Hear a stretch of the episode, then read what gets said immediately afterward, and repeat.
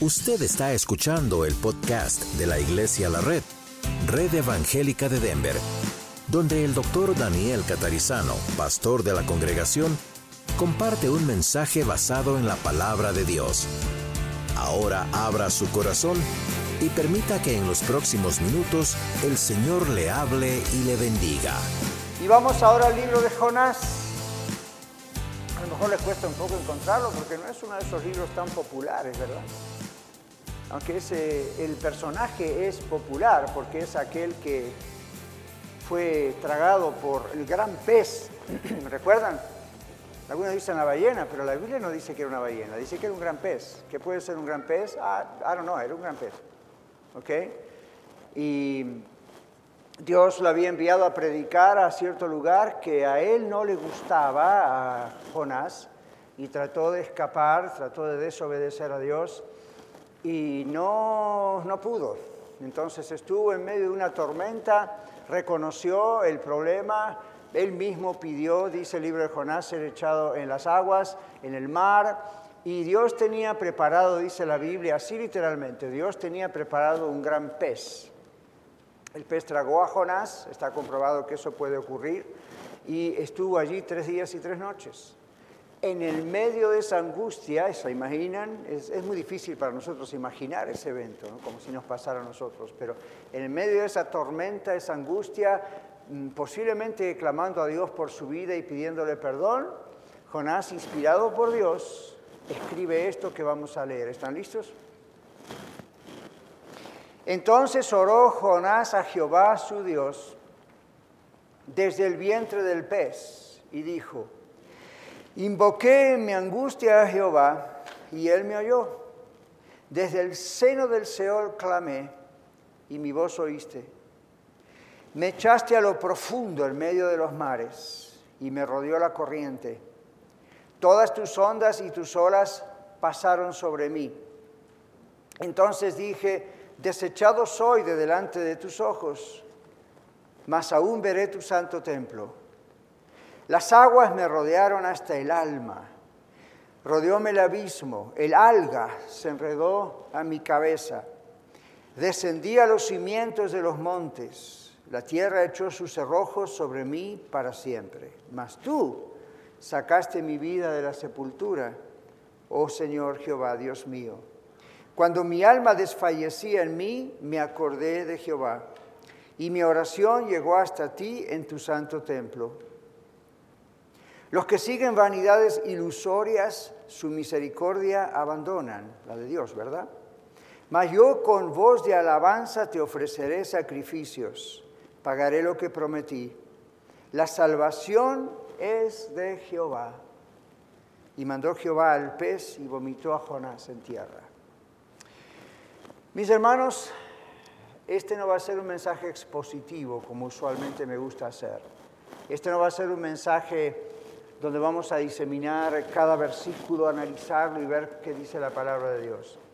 Este va a ser un mensaje reflexivo para todos nosotros hoy y va a ser un mensaje muy personal para mí, muy personal, y para nosotros como congregación. Así que presten atención, como siempre lo hacen. Ustedes saben que llevamos mucho tiempo orando por un avivamiento, ¿verdad? Orando por un despertar espiritual en la ciudad, en nuestra casa, en nuestro hogar, en, nuestra vida, en nuestras iglesias, en nuestra iglesia. Llevamos mucho tiempo orando por un avivamiento y sabemos que el quebrantamiento de nuestro orgullo, de nuestras cosas en la vida, tiene que ocurrir siempre antes de que haya un poderoso mover de Dios en nuestras vidas, en la familia y en la ciudad. Dios usa el quebrantamiento personal y como congregación siempre para prepararnos para lo que viene. Seguimos en la serie El avivamiento que viene, hace meses y meses que estamos orando y, predicando y hablando de esto. Bueno, oramos por quebrantamiento y lo estamos viviendo. Oramos por quebrantamiento y lo estamos viviendo. Estamos en medio de una tormenta, por si no se dieron cuenta. Pero Dios está con nosotros. El propósito de Dios en las tormentas es purificarnos El propósito de Dios es hacernos madurar, es prepararnos para el mover de ese avivamiento, despertar que Él está por enviar. Y Dios aún nos permite estar vivos, ¿se dio cuenta? Vivir porque Él tiene un propósito para cada una de nuestras vidas. Porque hay trabajo para hacer. Porque aún le vamos a servir. Pero por ahora estamos usted y yo en medio de una gran tormenta. Entonces, mi primer punto en este mensaje lo he llamado un año muy tormentoso. Y quiero ser muy personal, así que abróchese los cinturones. Y quiero contarles algunas cosas que han pasado en Iglesia de la Red durante todo este año. Situaciones durante lo que va de ese año. Ahora, esto no es para desanimarnos unos a los otros, porque no estamos para eso, pero como familia de Dios, como familia de Cristo, ustedes tienen que saber lo que está pasando, amén. Tienen que saber qué ha pasado durante este año. Algunas cosas saben, otras van a caerle como novedad en este momento. Pero así es el cuerpo de Cristo. No se reúne solamente para que el pastor enseñe, se reúne para que el pastor comparta con la familia y de tanto en tanto es el momento. Y hoy es ese momento. Ha sido un año tormentoso. Comenzamos el año prácticamente con el COVID-19, ¿verdad? La famosa pandemia. Esa pandemia atacó a 13 miembros de la iglesia la red. 13. Algunos graves, otros no tanto, otros pasaron. Gracias a Dios, Dios los sanó a todos. Pero fueron 13 miembros de la iglesia y fueron varias semanas de sufrir con ellos, por ellos, de tratar de como iglesia usted, aunque no lo supo tal vez, ayudarles a través de nosotros, de siervos, de otros líderes aquí. Dios los sanó, pero el proceso les garantizo que fue tormentoso. En algunos casos no sabíamos si alguna de estas personas volvería a casa o moriría en el hospital. Trece personas. Fue duro. Gracias a Dios que Dios los sanó a todos, pero el proceso fue duro. La tormenta fue duro y hoy estamos hablando de la tormenta. Estuvimos varios meses pendientes del embarazo riesgoso de Cintia. Muchos de ustedes la conocen. Finalmente la bebé nació sana y bien, pero el proceso fue tormentoso, no solo para ella, para muchos de nosotros también, orando constantemente y angustiándonos y viendo qué pasaría. Jaime, el esposo de nuestra hermana Marta Cortés, estuvo grave mucho tiempo. Nadie sabía exactamente todos los detalles y saben que casi fue operado del corazón por error y en el momento casi de la operación, el cirujano se dio cuenta que era un error. Dios lo salvó. Pero el proceso fue tormentoso, no solamente para él y para Carmen, para todos nosotros, siguiendo como familia esto. Luego tuvimos varias personas que partieron a la presencia del Señor. Algunos de ustedes recordarán a Margarita, una dulce ancianita que siempre se sentaba ahí atrás, ¿verdad? Siempre ella ahí con sus noventa y tantos años apenas podía caminar, pero no se perdía reunión, la tenían que traer, ahí estaba. Bueno, un día nos llamaron, Margarita está en el hospital, la fuimos a ver, pocos días después Margarita murió.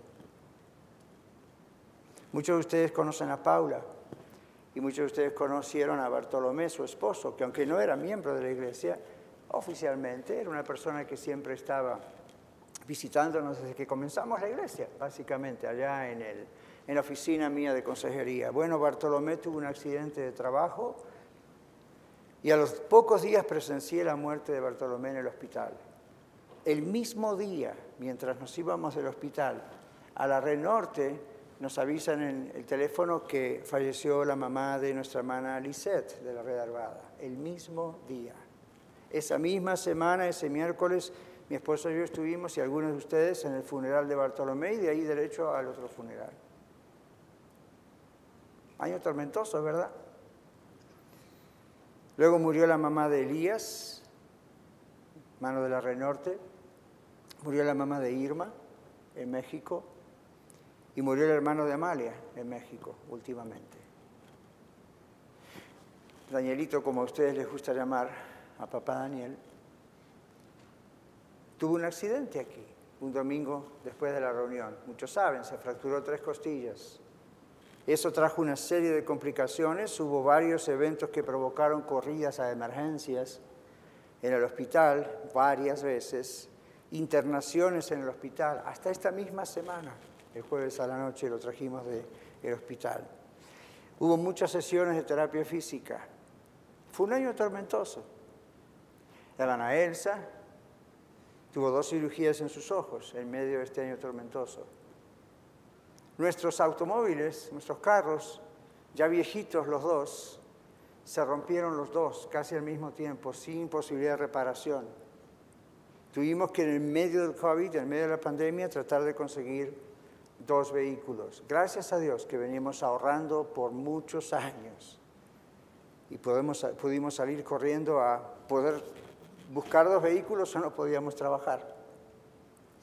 Todo esto ocurrió en medio de la pandemia, ¿verdad? Vaya año para que ocurran estas cosas.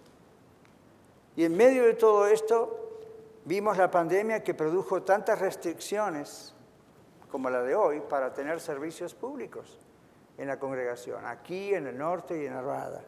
Miren, en Arvada todavía el edificio hasta octubre recién vamos a poder usarlo. ¿Cuántos meses hace ya? Pero en medio de la pandemia, la pandemia funcionó como un filtro, un filtro que puso en evidencia el enfriamiento espiritual de algunas personas. Puso en evidencia las motivaciones erradas de otras personas. Aunque también produjo la fortaleza y la madurez en otras personas. Muchos de ustedes se aferraron más al Señor en medio de la tormenta de la pandemia, ¿verdad? Nosotros escuchamos de gente que amenazó suicidarse, Fuera de la congregación, la situación en Radio Luz se tornó muy difícil, cada vez peor. La situación de la violencia en el país, ¿cuántos escuchan las noticias, verdad? Por todos lados hay violencia, violencia, protestas, violencia, violencia. Se usa el conflicto racial como una excusa para muchísimas otras cosas violentas. En la política, los liberales que odian las iglesias ya se dieron cuenta que ni lo disimulan en California hay varios pastores que están pagando miles de dólares para poder tener, o las iglesias, para poder tener adelante los servicios, otros están amenazando de, ponerlos presos. Ya no se disimula. Bueno, parece que en lo que va del año, y hay esperanza, no creo que vamos a terminar aquí, ¿verdad? En lo que va del año, parece que no hemos tenido descanso de tantas noticias difíciles. ¿Ustedes lo están viviendo también? en sus hogares, en sus vidas, escuchan todo lo que pasa, viven cosas que son tremendas. Hermanos, estamos, estamos en una gran tormenta. Yo he pasado, como muchos de ustedes, momentos este año con sensaciones como de ahogo, como diciendo, ¿hasta cuándo? Todo el tiempo noticias tan difíciles, tan duras, Señor, ¿hasta cuándo? Esto es terrible nos recuperamos de una o estamos terminando y viene la otra noticia y la otra y la otra y la otra. Pero en medio de la tormenta, Dios. La paz de Dios y la confianza en que Dios tiene propósitos en medio de todo esto. La confianza en los planes de Dios permanece. Dios está en medio de esta tormenta y ya se asoman algunos rayos de esperanza. Está creciendo la expectativa del despertar espiritual. Está creciendo la expectativa del avivamiento que viene. En muchos de nosotros estamos sintiendo algo está por ocurrir, algo bueno, en medio de esta tormenta. Eso es un testimonio muy personal, pero ustedes lo tienen que saber porque somos hermanos, ¿verdad? Somos familia, ¿no? Y cuando decimos en la red que somos familia, no es chiste, no es decir, es, somos familia, en serio. Hace un poco más de dos meses y medio, yo tuve que ir al médico a hacerme un chequeo y el médico ordenó un estudio de sangre. Cuando vinieron los resultados, el médico me llamó y nos dieron muy malas noticias, muy malas noticias. Entonces el médico y yo decidimos, vamos a hacer otro análisis de sangre para confirmar que son estas malas noticias. Pasaron unas semanas y otra vez tuvimos malas noticias. Mientras tanto, por supuesto, hay que seguir adelante, pastoreando, siendo esposo, siendo you todas las cosas. Pero otra vez malas noticias.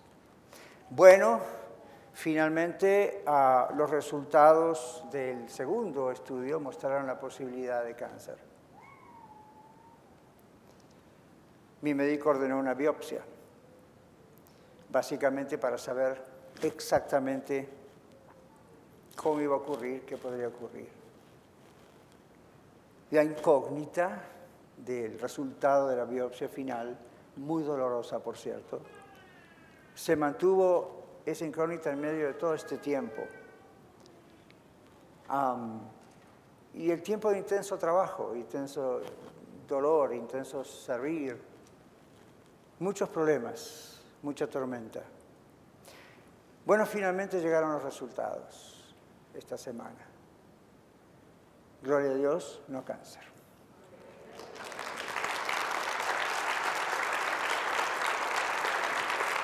Mis hermanos, gloria a Dios. Las tormentas llegan a nuestras vidas con el permiso de Dios. Somos sus hijos y como buen padre Dios nos prueba para sacarnos las impurezas que Él ve, que a veces ni nosotros tal vez vemos, para hacernos más fuertes, para depender de Él y para prepararnos para el avivamiento que viene. Dios nos tiene que preparar, Dios nos viene preparando hace mucho tiempo. Dios no va a dejar que las cosas sigan igual en nuestras vidas. Dios no va a dejarnos ser probados tampoco más allá de lo que Él sabe que nosotros con su ayuda podemos resistir. En 1 Corintios capítulo 10, versículo 13, dice, no nos ha sobrevenido ninguna tentación que no sea humana, pero fiel es Dios que no nos dejará ser tentados más de lo que pueden resistir, sino que dará también juntamente con la tentación la salida para que puedan soportar. De eso se trata una tormenta, poder soportar y ser fiel al Señor. Y Él es el que nos da esa fuerza. Así que Dios, pasando la tormenta que usted como yo y todos como familia hemos estado pasando y continuamos pasando, confíe, Dios no le va a soltar, como dice el canto. Y Dios no va a dejar que usted y yo pasemos más de lo que Él sabe que nosotros con las fuerzas de Él podemos soportar. Espero que eso le anime en medio de la tormenta. A mí me anima en medio de la tormenta. Mis, queridos, si la vida fuese fácil, no necesitaríamos la fe. ¿Para qué quiere fe si todo va bien? Fe es el creer, fe es una serie de doctrinas que creemos del Señor, pero fe es una vida que confía en medio de la tormenta. Es fácil confiar en medio de las bendiciones y es bueno, es hermoso disfrutarlas, pero la buena salud, el éxito, el éxito en los negocios, un buen trabajo, la vida confortable, son hermosas bendiciones, ¿verdad que sí? Son hermosas bendiciones, pero la fe en Dios y nuestra obediencia en Él crece en las tormentas. En 2 Corintios 12, 9, cuando Pablo estaba en medio de una tormenta, que lo llamó el aguijón en la carne enviado por Satanás mismo, y le pidió al Señor, quítame este aguijón, quítame este aguijón, quítame este aguijón. El Señor le dice, y usted lo encuentra en 2 Corintios 12, 9, y me dijo el Señor, bástate mi gracia, porque mi poder se perfecciona en la debilidad. Fíjese que no dice en tu debilidad, si no hubiese sido exclusivamente para Pablo. Dice, mi poder se perfecciona en la debilidad. Cuando un ser humano se siente débil, enfermo, o acongojado, o no sabe para qué lado ir con tanto problema, uno va a sus rodillas como nunca antes, ¿verdad que sí? Uno comienza a depender de Dios como nunca antes y el poder de Dios en uno empieza a ser más completo, empieza uno, y, y dice Pablo, así reposa en mí el poder de Cristo. Ahora bien, nosotros tenemos que comprender otra cosa. Cuando estamos atravesando una tormenta en nuestras vidas, el rencor, el odio, la desobediencia no deben ser interpretados como nuestras tormentas y pruebas. Si usted es una persona que no puede perdonar, que tiene odio, que no es desobediente a Dios, no piense esta es mi tormenta. No, la Biblia no va a aprobar esa victimización suya. La Biblia no va a aprobar que usted se tenga lástima de usted misma, de usted mismo. Cuando la Biblia habla de tormentas y de las pruebas que las tormentas contienen, está hablando de cosas que Dios mismo permite. No está hablando de cosas que nosotros mismos permitimos o procuramos. Está hablando de cosas que Dios permite, sean de salud, de persecución, de una pandemia, de desastres naturales, como está pasando con, y ha pasado con los huracanes, etc. Con el propósito de probar y hacer crecer nuestra fe en Él. Los pecados que mencioné recién, odio, rencor, esas no son tormentas, esas no son pruebas, esas son cosas que nosotros nos echamos y que nosotros permitimos. Y tienen como propósito final destruirnos internamente, tienen como propósito final destruir nuestras relaciones con otras personas, destruir nuestra relación con Dios, es lo peor. Así que en síntesis, las tormentas llegan a nuestra vida porque Dios permite que lleguen, porque hay un propósito, pero hay que distinguir lo que es una tormenta de lo que es la consecuencia de mi propia tontería y pecado. Ahora, un punto más, las tormentas siempre tienen un propósito transformador. Esto que estamos pasando este año, todos, en diferentes cosas, y estoy seguro que mencioné varias cosas y me faltó quizá lo suyo, pero perdón, pero todo tiene un propósito transformador. En Santiago capítulo 1, versículo 2 y 7, un texto que me ayudó mucho a mí estos meses en esta crisis de salud, Dice, hermanos míos, tengan por sumo gozo cuando se hallen en diversas pruebas, sabiendo que la prueba de vuestra fe produce paciencia. Mas tenga la paciencia su obra completa, para que sean perfectos y cabales, sin que les falte cosa alguna. Perfecto es eso, ¿verdad? Sin que falte cosa alguna, sean completos en su ser. Y si alguno de ustedes tiene falta de sabiduría, pídala a Dios, el cual da a todos abundantemente y sin reproche, y les será dada, dice. Es una promesa de Dios. Pero pida con fe, no dudando nada, porque el que duda es semejante a la onda del mar que es arrastrada por el viento y echada de una parte a otra. No piense, pues, quien tal haga, que recibirá cosa alguna del Señor. Ahora, comienza diciendo, tengan por sumo gozo cuando se hallen en diversas pruebas. ¿Gozo en medio de la prueba? What are you talking about? ¿De qué está hablando? Bueno, el gozo no por lo que son las pruebas, dice Santiago, inspirado por Dios, sino el gozo por lo que Dios hace con las pruebas en nuestras vidas.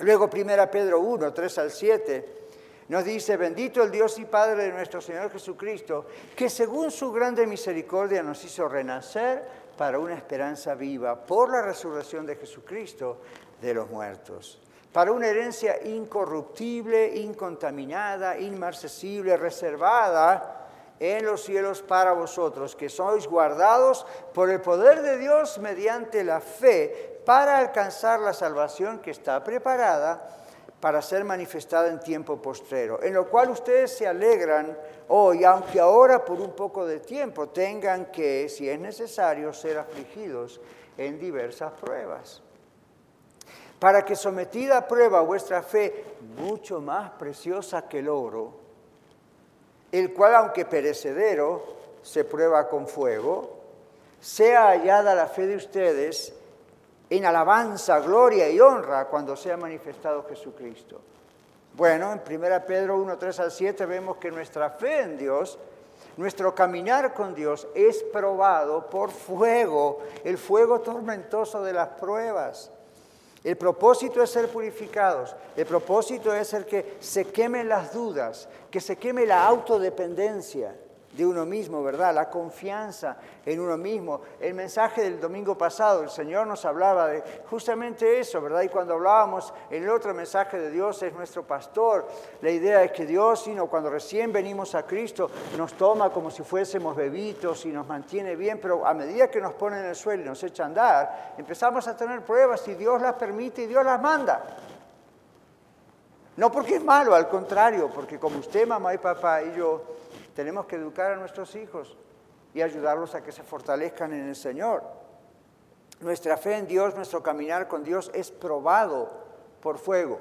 Y si a usted no le está pasando ahora, le aseguro que le va a ocurrir. de alguna manera, y muchos de nosotros ya ha ocurrido muchísimas veces, y cada tanto vuelve a ocurrir algo que entendemos que es una prueba, la aceptamos aunque no nos gusta y damos gloria a Dios porque seguro que Dios tiene un excelente propósito para eso. Claro, es difícil verlo cuando duele, ¿verdad? Es como cuando vamos al médico y el médico nos pone una inyección y nos dice, esto le va a doler, pero después le va a ayudar. Y nosotros decimos, ¿no puede haber una inyección que no duela y nos ayude igual? No. En Romanos capítulo 5, versículo 2 al 5, dice que nos gloriamos en las tribulaciones. ¿Cómo vamos a gloriarnos en las tribulaciones? Bueno, permítame explicarle. Nos gloriamos en las tribulaciones porque la tribulación produce paciencia, dice la Biblia. La fortaleza que necesitamos para vivir fieles a Dios, quien nos dio su vida para salvarnos de la condenación del infierno. Mire lo que dice Romanos 5, 2 al 5. Por quien también tenemos entrada, Jesús, por la fe a esta gracia en la cual estamos firmes. Salvación es algo firme cuando uno realmente es salvo. Y nos gloriamos en la esperanza de la gloria de Dios. Y no solo esto, sino que también nos gloriamos en las tribulaciones, las tormentas de la vida, las pruebas, sabiendo que la tribulación produce paciencia. Paciencia no es sentarse a esperar y que me falta la paciencia. La paciencia es un ejercicio espiritual. La paciencia tiene que ver con perseverancia. En griego, en este texto hay otra traducción, tal vez mejor, que tiene que ver con la paciencia es perseverancia. La tribulación produce perseverancia. La perseverancia o paciencia produce prueba, no termina allí. Y la prueba produce esperanza. Sabemos en quién estamos creyendo, en Dios. Y la esperanza no avergüenza. ¿Por qué? Porque el amor de Dios ha sido derramado en nuestros corazones por el Espíritu Santo que nos fue dado. Y la esperanza no avergüenza, es como decir, no confunde. Otro texto que a mí me ha ayudado mucho todo este año, especialmente estos últimos tiempos de crisis de salud, ha sido el Salmo 25.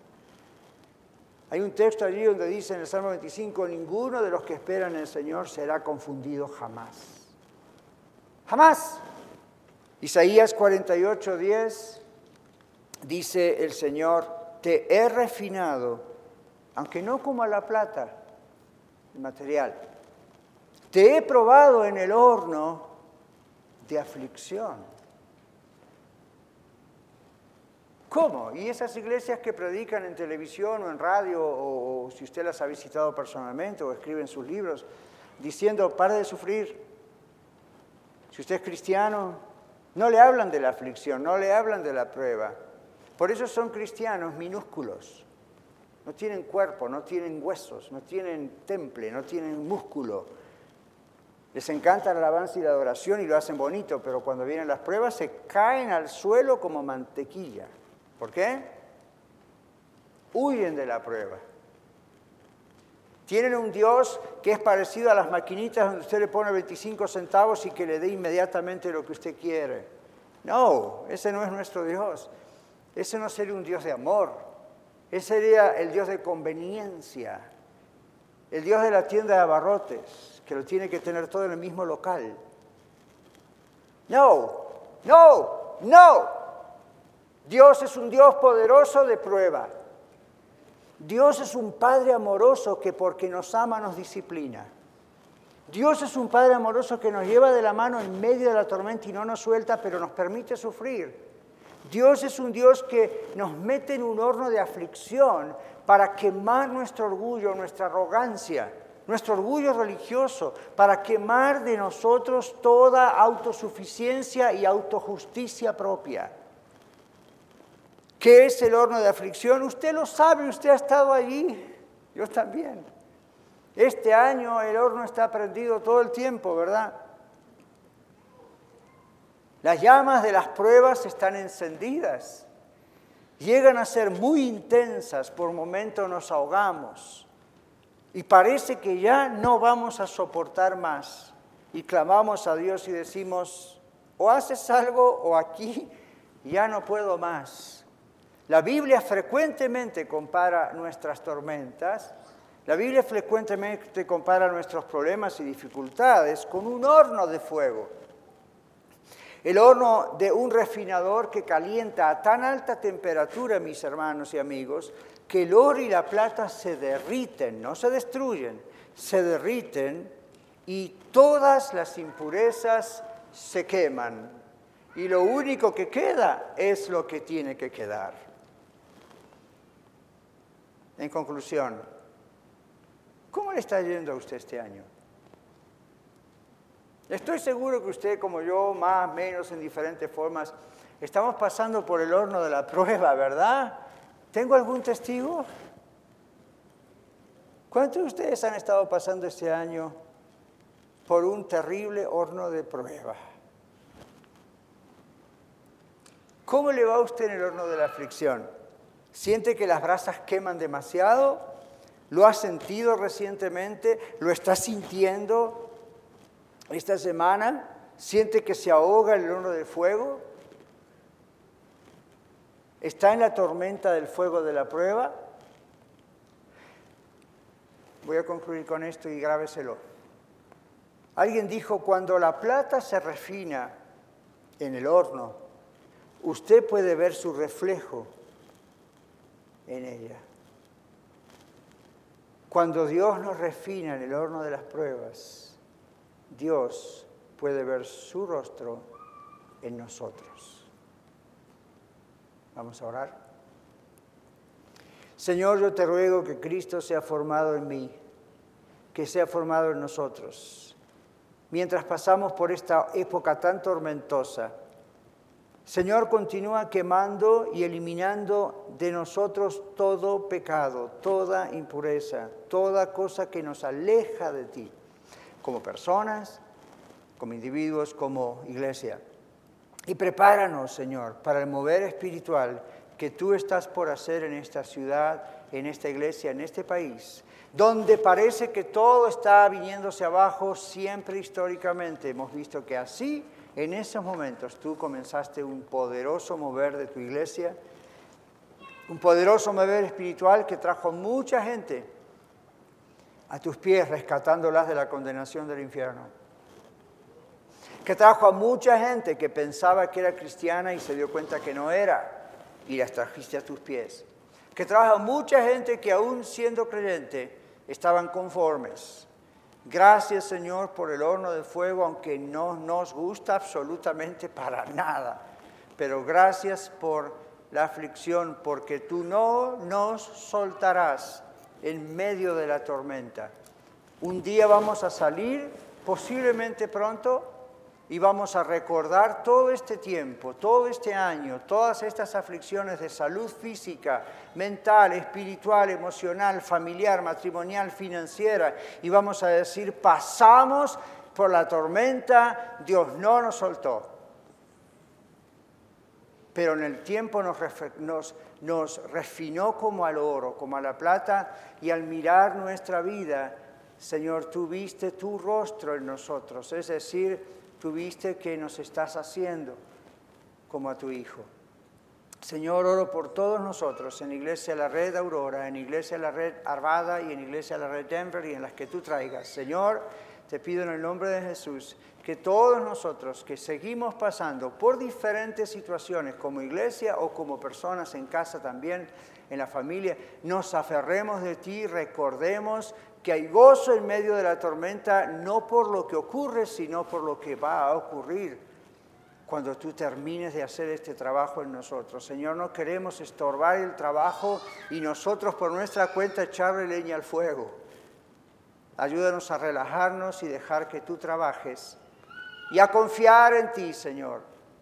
Y Señor, para aquellos que están escuchando aquí o en YouTube o en Facebook y todavía no han tomado la decisión de afirmarse en ti definitivamente, Padre, en el nombre de Jesús, toca sus vidas y que ellos en medio de esta tormenta la vean como una gracia tuya de llamar la atención hacia ti y se arrepientan y vengan a ti. Te damos gracias en el nombre de Jesús, aún por las tormentas. Solo danos fuerzas para mirarte a ti y no mirarnos a nosotros mismos y a nuestra propia aflicción en medio de este calor de fuego de prueba. Gracias Señor por los milagros que tú estás haciendo y muchas gracias aún más por lo que has de hacer.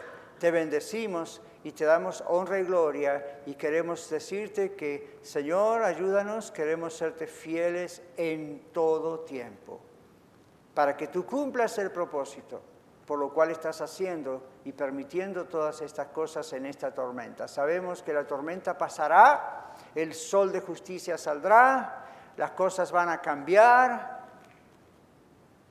hasta otra tormenta. Pero cada vez estaremos más fuertes en ti y veremos más personas venir a tus pies y nosotros crecer victoriosos en ti. Sabemos que sin lucha no hay victoria. Sabemos que sin guerra no hay paz. Solo danos fuerzas y únenos como hermanos en la iglesia, como familia, para que como lo hemos hecho este año, aún mejor podamos ayudarnos y sostenernos unos a los otros, porque la lucha siempre, siempre, siempre, en medio de la tormenta, va mejor cuando estamos juntos. Te damos gracias, sé exaltado, trae el avivamiento que estamos esperando en el nombre de Jesús. Y ahora, Señor, rogamos que bendigas las ofrendas, diezmos, todo lo que traemos, traemos para ti. Recíbelo y te damos muchísimas gracias por el privilegio que nos das de participar contigo en la extensión del reino de los cielos. Recíbelo en el nombre de Jesús. Muchas gracias por escuchar el mensaje de hoy. Si tiene alguna pregunta en cuanto a su relación personal con el Señor Jesucristo, o está buscando unirse a la familia de la Iglesia La Red, por favor no duden en contactarse con nosotros.